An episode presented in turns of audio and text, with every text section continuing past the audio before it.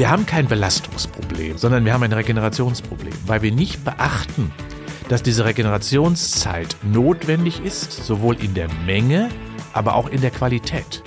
Und wenn wir uns Regeneration nehmen, dann füllen wir sie falsch. Das heißt, wir machen dann das Falsche.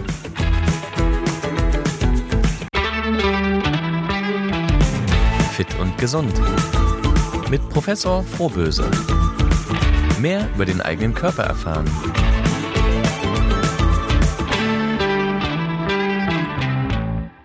Hallo und herzlich willkommen zu einer neuen Folge von Fit und Gesund mit Professor Frohböse. Mein Name ist Anja Mattis und ich freue mich, dass ihr uns wieder zuhört. Sag mal, Ingo, wenn wir jetzt morgens aufwachen, dann ist es düster, es ist kalt.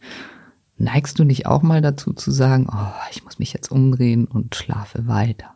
Ja, es kommt auf die Uhrzeit an. um fünf, ist es auch um, um 10 Uhr um, um, um 5 Uhr könnte mir das passieren, um 9 Uhr wahrscheinlich nicht mehr. Ah, ja, das, das heißt also, es wird sicherlich auf die Tageszeit ankommen. Und du hast schon recht, ein bisschen auch auf die Helligkeit. Wenn es dunkel noch draußen ist, fällt es mir natürlich auch leichter, mich noch umzudrehen. Aber auch im Sommer, wenn es hell ist, dann bin ich auch gerne, gerne sehr früh wach. Wenn ich weiß, ich habe so ein paar freie Tage vor mir, dann freue ich mich darauf, dass ich endlich mal ausschlafen kann. Echt? Vielleicht bis neun oder zehn oder ja, vielleicht auch mal länger. Für mich ist es paradiesisch, aber mag mein Körper das eigentlich? Also erstmal ausschlafen mache ich natürlich auch. Ausschlafen heißt ja, dass ich lange genug schlafe. Mhm. Und das äh, ist bei mir nicht, dass ich deswegen morgens später aufstehe, sondern manchmal, wenn ich wirklich ja äh, früher ins Bett gehe, ist das ja ähnlich. Das heißt also, ich hole mir lieber eher die Schlafenszeit am Abend als am Morgen, weil ich bin in der Tat ein Morgenmensch. Ich komme einfach frisch und froh gelaunt meistens aus der Falle raus. Aber abends bin ich dann auch häufiger müde, früher müde als viele andere und bin dann bereit, eben sehr früher ins Bett zu gehen. Ansonsten, so wie du das sagst, wenn man plötzlich, das kennen wir ja oder einige vom Urlaub her oder auch vom Wochenende her, wenn man die Normalität verändert, den normalen Rhythmus, den man so hat, im Alltag früh morgens um sieben Uhr klingelt der Wecker oder um halb sieben mhm. und dann am Wochenende plötzlich dann bis neun, zehn Uhr schläft, dann ist das für die Biologie schon eher in kleiner Form von Stress. Und viele Menschen haben dadurch schon auch manchmal sogar Kopfweh, weil sie einfach zu lange schlafen, äh, weil der Körper es nicht gewohnt ist. Das heißt also, der Körper mag am liebsten so Rhythmik, Gleichförmigkeit, Monotonie in der Form, als dass man dann immer zur gleichen Zeit eben aufsteht und ins Bett geht. Das wäre ideal für den menschlichen Organismus. Hm, Stichwort Stress. Wir leben ja in sehr stressigen Zeiten, habe ich das Gefühl. Sehen wir uns nicht alle mal äh, danach runterzukommen, innezuhalten, Ruhe zu genießen. Ist es eigentlich ein Alarmzeichen, dass wir in bestimmten Phasen des Jahres, zum Beispiel am Jahresende, uns total erschöpft fühlen und fertig sind? Ja, also du kennst die Worte ja auch. Boah, endlich Freitag, mhm. ja, wenn, wenn eine Woche so schlecht war. Oder ich bin urlaubsreif oder es wird Zeit, dass ich mal wieder wegkomme oder so, ne? Ja, das ist ein deutliches Indiz dafür, dass man nicht es geschafft hat, den Akku wieder aufzuladen im Laufe des Tages, im Laufe der Woche, im Laufe des Jahres, der Monate. Denn das muss man schon tun. Und wenn wir uns mal überlegen, Anja, denk doch mal drüber nach, was machst denn du jeden Abend mit deinem Smartphone? Was machst du denn damit? das steckst du abends in die Dose. Ja? Und äh, das ist an sich so der Haupt, Augenmerk, um es aufzuladen. Und das schaffen wir nicht. Und genau deswegen sind eben viele Menschen dann gestresst, weil sie mit halbleerem Akku unterwegs sind. Es gibt eine hm. Studie übrigens, die besagt, dass 15 Prozent der Menschen bereits montags nicht frisch, fromm und letztendlich auch total vital in die Woche starten, weil sie am Wochenende es nicht geschafft haben, eben wieder den Akku so aufzuladen, dass ja äh, die Belastbarkeit wiederhergestellt ja. ist. Und das Stress natürlich, weil die Leistung ist ja identisch. Ich muss ja am Montag wieder loslegen. Und das führt zu dieser großen Problematik, hm, endlich Freitag. Ja, Regeneration ist heute unser Thema. Eigentlich Tenor, lass doch mal alle fünf gerade sein. Wir wollen darüber reden, wie wir fürsorglicher zu uns sind mhm. und warum Erholungsphasen so lebenswichtig sind. Du hast es gerade angedeutet, können wir uns denn auch falsch entspannen, gerade nach einem anstrengenden Wochenende? Ja, wie du, wie du schon sagst, anstrengendes Wochenende beispielsweise. Gib noch mal ein anderes Beispiel. Du sitzt den ganzen Tag vorm Computer und beschallst also quasi deine Augen, dein Gehirn immer über bestimmte Signale, die aus dem Monitor herauskommen. Du bist total erschöpft, gehst abends nach Hause und was machst du? Den Fernseher an. Der gleiche Kanal, die gleiche Geschwindigkeit, die gleiche Intensität. Man meint, man entspannt sich, man erholt sich und regeneriert sich, aber genau das Gegenteil ist der Fall. Es wird wieder eine neue Belastung in fast identischer Aktivität auf das Gehirn ausgeübt und so provozieren wir eben keine Regeneration, wir fördern keine quasi positiven, ruhigen Momente für das Gehirn. Das summiert sich ganz im Gegenteil sogar. Und äh, so habe ich also quasi eine falsche äh, Ideenwelt vor mir und denke, das erholt mich doch. Nee, weil das Gehirn kann nicht differenzieren, ob es die Algorithmen morgens von der Arbeit sind, tagsüber, oder ob es letztendlich ein schnell geschnittener Krimi oder ein Tatort ist. Beides ist eine Belastungssituation, die eben nicht zur Erholung führt. Und es ist nicht abhängig davon, was ich gucke. Ja, schon. Vielleicht, äh, was sehr erholsam ist, das weiß man. Das sind langsam geschnittene Fernsehsendungen, also die so ein bisschen langsam ablaufen. Da gehen wir davon aus, dass es zum Beispiel Tiersendungen sind oder auch Kochsendungen. Ja, das Rühren im Kochtopf, das ist nun mal langweilig, wo eben nicht so schnell dynamisch, so schnelle Wechsel stattfinden, wie uns letztendlich ja die ganzen amerikanischen Serien mit einer hohen Dynamik ja begegnen, ist das eben bei diesen Dokus eben ganz anders. Und wenn du mich fragst, was sollst du gucken? Ja, wenn, dann schau eine Doku-Serie, die wirklich eben langsamer, etwas mehr tiefgründiger und eben nicht so mit hoher Dynamik uns angeboten wird. Ja, meine Kinder werden sich bedanken für diesen Tipp. Ja, wieso, die schauen, die schauen noch Netflix wahrscheinlich. Tier- Ja, oh, ja, oder? Dokus mit langsamen Bildern, das finden sie ganz toll. Ja, aber das, das, das wäre doch mal, wenn wir doch wirklich äh, uns immer gestresst und belastet fühlen, ja? Was heißt das denn dann? Das heißt, wir müssen doch einen Ausgleich finden. Und der Ausgleich ist doch letztendlich, dass wir uns Gedanken darüber machen, was kann denn ein Ausgleich sein? Und der Ausgleich kann ja immer nur sein, dass wir einen Gegenpol setzen zu unserer alltäglichen Beanspruchung. Und deswegen ja, schnell heißt auf der anderen Seite langsam. Intensiv heißt weniger intensiv. Und, und, und. Tempo raus, ruhiger und vielleicht mal etwas komplett anderes machen. Faul sein, das hat ja für viele einen äh, relativ negativen Beigeschmack. Also ich denke da zum Beispiel an meine Schwester, die joggt jeden Tag, die macht jeden Tag Fitnesstraining. Ansonsten hat sie auch ein sehr volles Programm. Manchmal habe ich das Gefühl, die würde ein schlechtes Gewissen bekommen, sobald sie mal etwas länger auf dem Sofa liegt. Das ist, glaube ich, auch so ein bisschen Trend der Zeit, oder? Ja, ähm, wir haben, wie du schon sagst, so ein bisschen darüber häufig nachdenken müssen, auch in der Wissenschaft.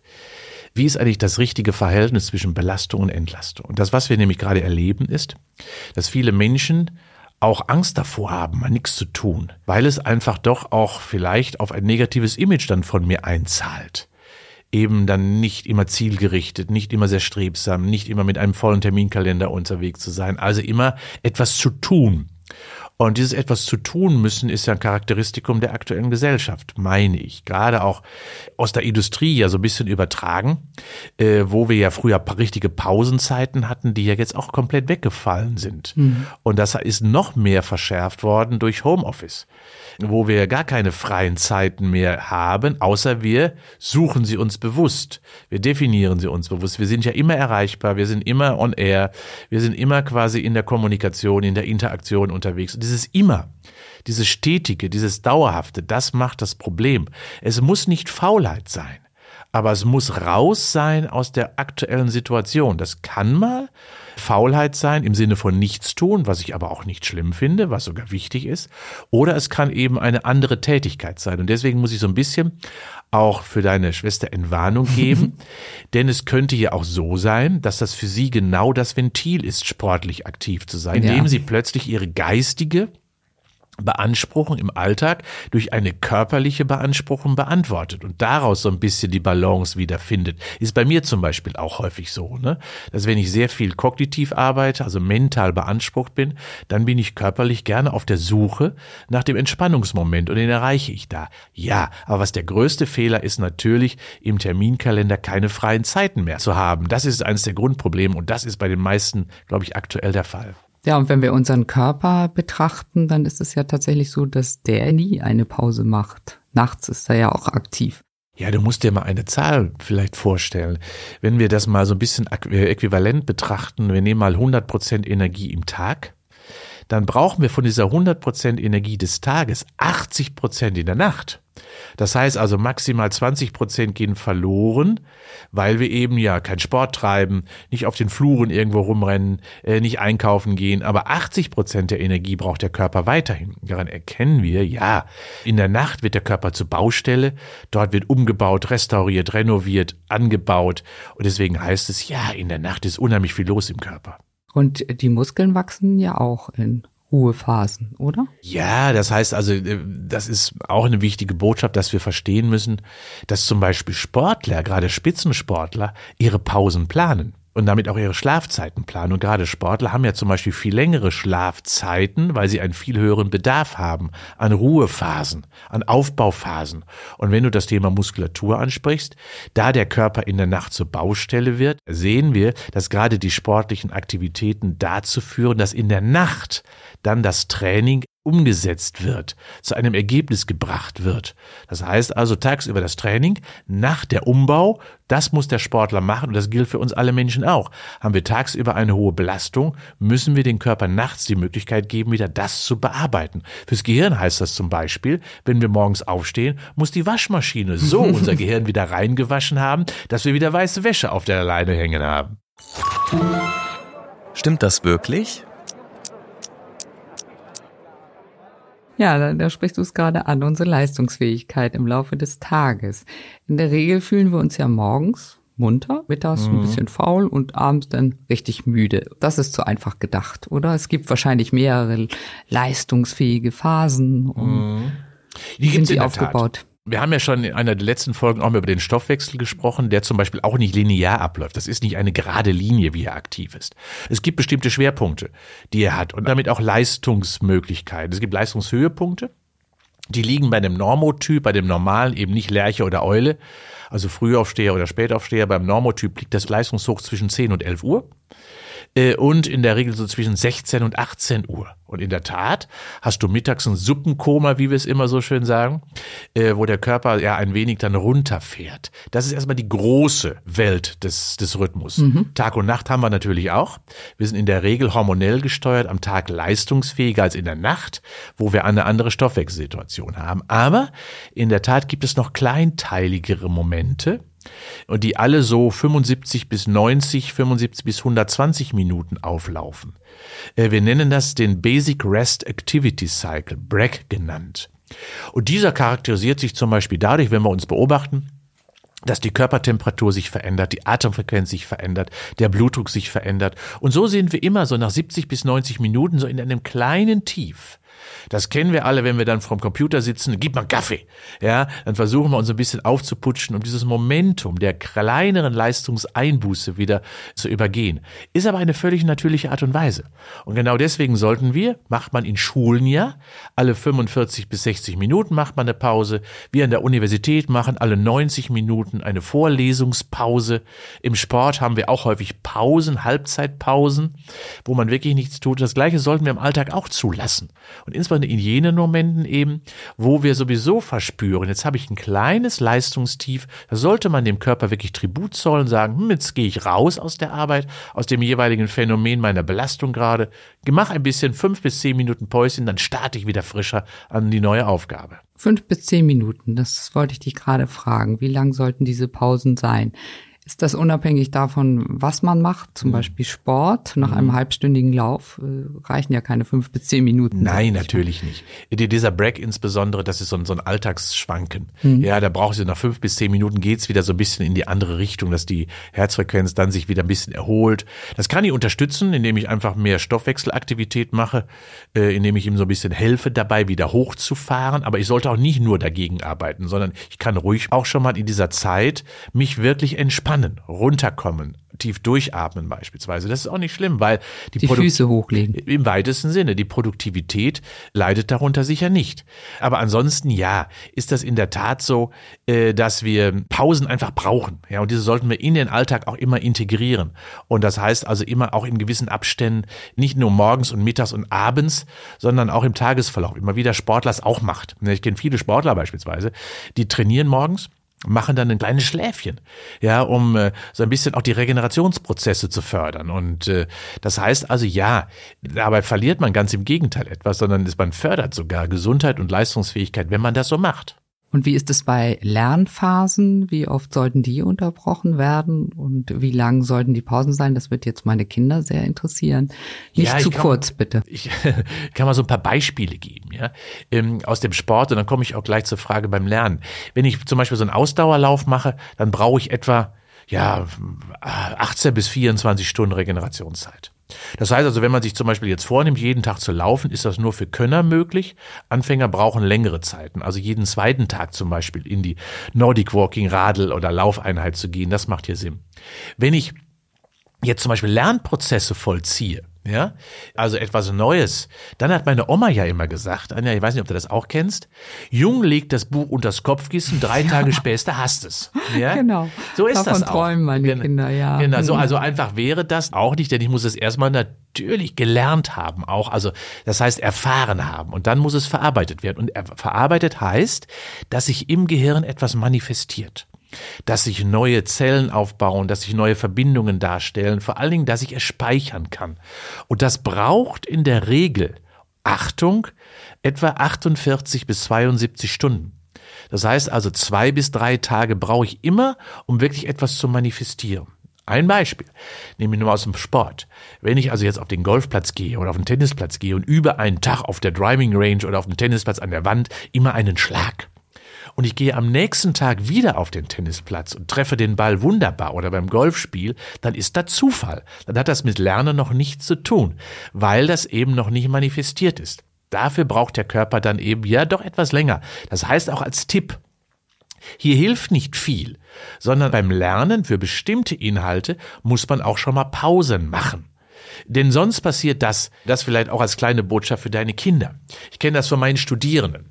Wenn die zum Beispiel manchmal sich für eine Anatomieprüfung vorbereiten, dann hauen die sich den Schädel ja so voll, dass die einen Tag vor der Prüfung, hoch, jetzt ist sie ja schon morgen Prüfung, dass sie dann plötzlich alles so versuchen, in einem Tag hineinzuschaufeln. Dann sind die am nächsten Tag mit vollem Kurzzeitgedächtnis vielleicht noch in der Lage, eine gute Note zu schaffen.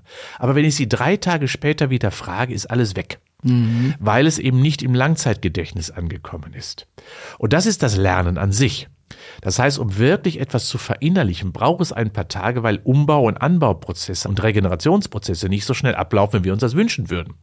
Also um wirklich etwas zu manifestieren, heißt es, gib nach einer Beanspruchung dem Körper Zeit, es zu bearbeiten, bevor du die nächste Belastung wieder setzt. Das machen wir im Sport sehr gezielt, geplant, sehr gut strukturiert und das sollten wir im Alltag oder eben Schule oder Studium genauso einfach machen, Pausen zulassen. Hm, und rechtzeitig anfangen zu lernen. Guter ja, Tipp. Ja, weil wenn ich sage, du brauchst ja mindestens drei Tage vorher, das brauchst du schon mal an Zeit, wo du dann nichts tust, wo du dann dem Körper einfach das Lernen auch ermöglicht, das Verarbeiten, das Manifestieren, damit du, wenn du in die Prüfung gehst, auch sicher bist, dass es im Gehirn abgelegt ist, gespeichert wurde.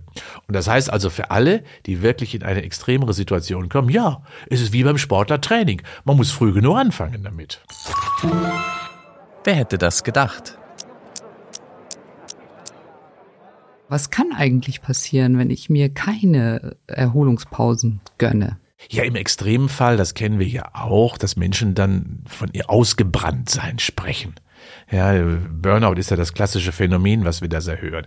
Das heißt ja übersetzt, ich bin ausgebrannt, ich bin nicht mehr leistungsfähig. Und das merkt man dann sogar körperlich, dass gar keine Belastbarkeit mehr möglich ist. Das kann man nicht mehr rausgehen, kann keine äh, Gespräche mehr führen, kann keine Kommunikation, keine Interaktion mehr führen, hat Angst vor Menschen. Das ist der Klassiker. Zum Glück gibt es viele Anzeichen im Vorfeld vorher. Das heißt Nervosität, Unruhe, schlechter Schlaf, auch manchmal sogar, ja, dass man immunanfälliger wird, viel mehr dann plötzlich Erkältungen hat, Infekte bekommt, weil das Immunsystem total geschwächt ist. Man hat in der Regel häufig erhöhte Herzfrequenzen, weil Hormonprozesse im Körper aktivierend wirken, um die Müdigkeit zu übergehen. Das heißt, da ist das Cortisol in der Regel sehr hoch.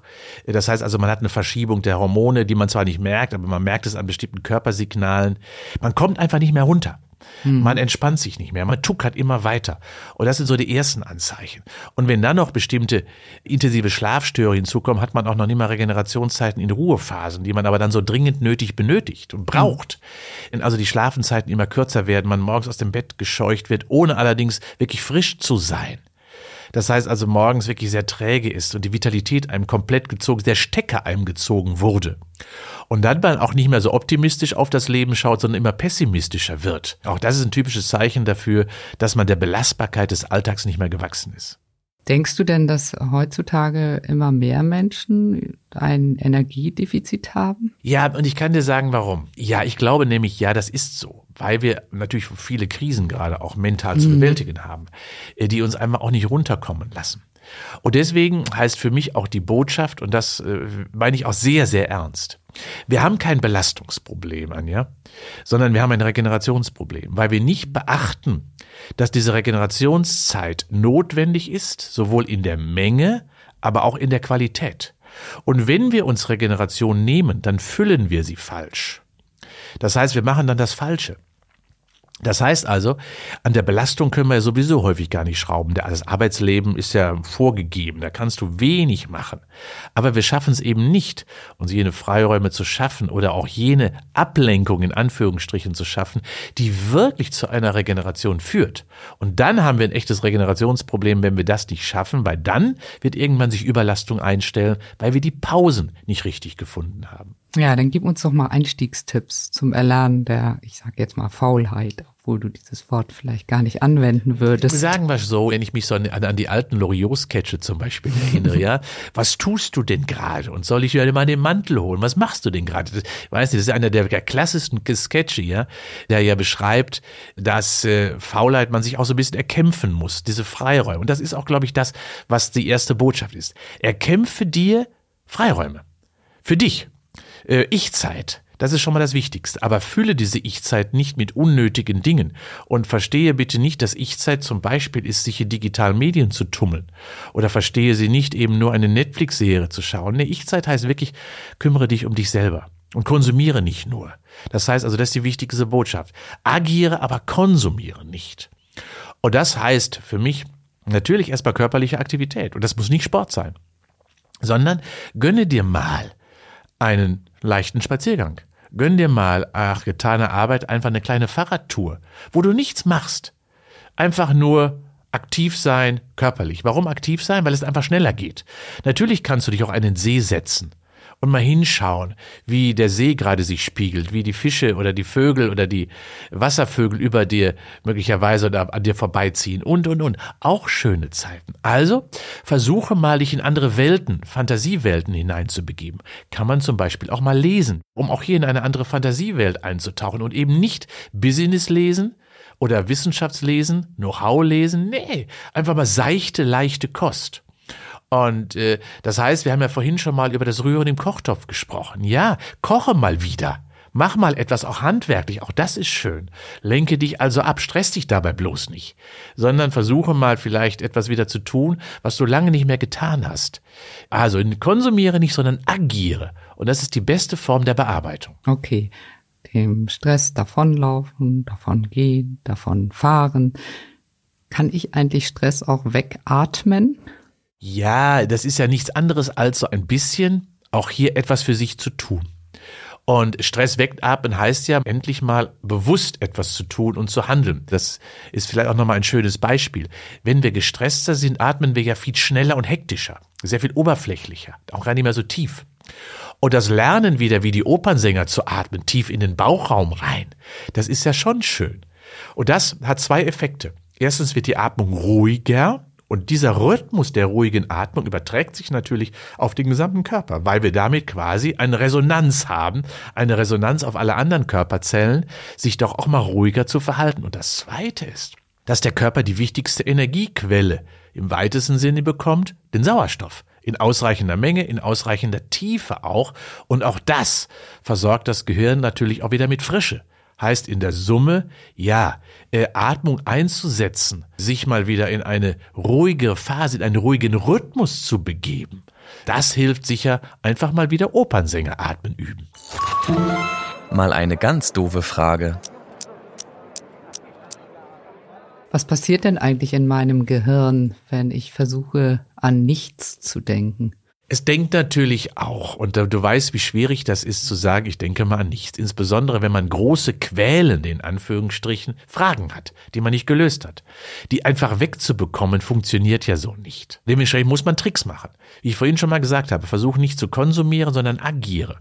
Und denn wenn du zum Beispiel äh, nur vor dem Fernseher sitzt, werden die Gedanken ja auch immer noch präsenter sein, weil du niemals in einen Bearbeitungsprozess kommst, sondern sie werden zugedeckt, kurzfristig. Und wenn du dann den Fernseher wieder ausmachst, sind sie wieder da.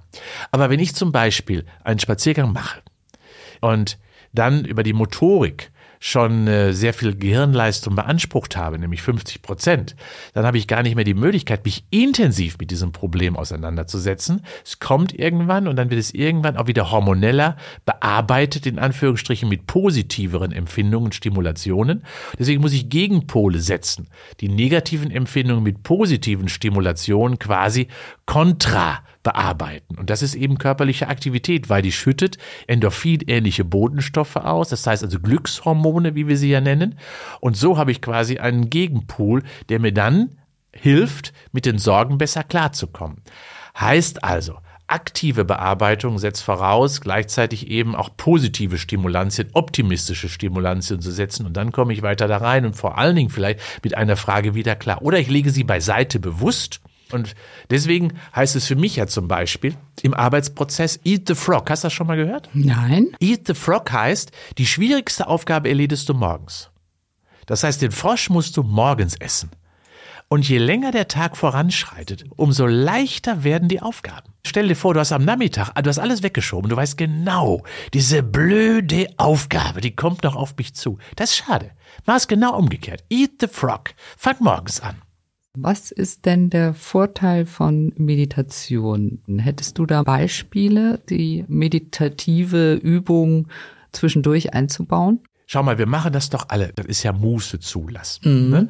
Und wir sitzen ja alle im Urlaub, sitzen wir am Meer und schauen dem Sonnenuntergang. Einfach so zu. Mhm. Ja, wie schön ist das doch, ja? Oder wir sitzen auf dem Berg und gucken in die Ferne, ins Nichts. Na, auch schön.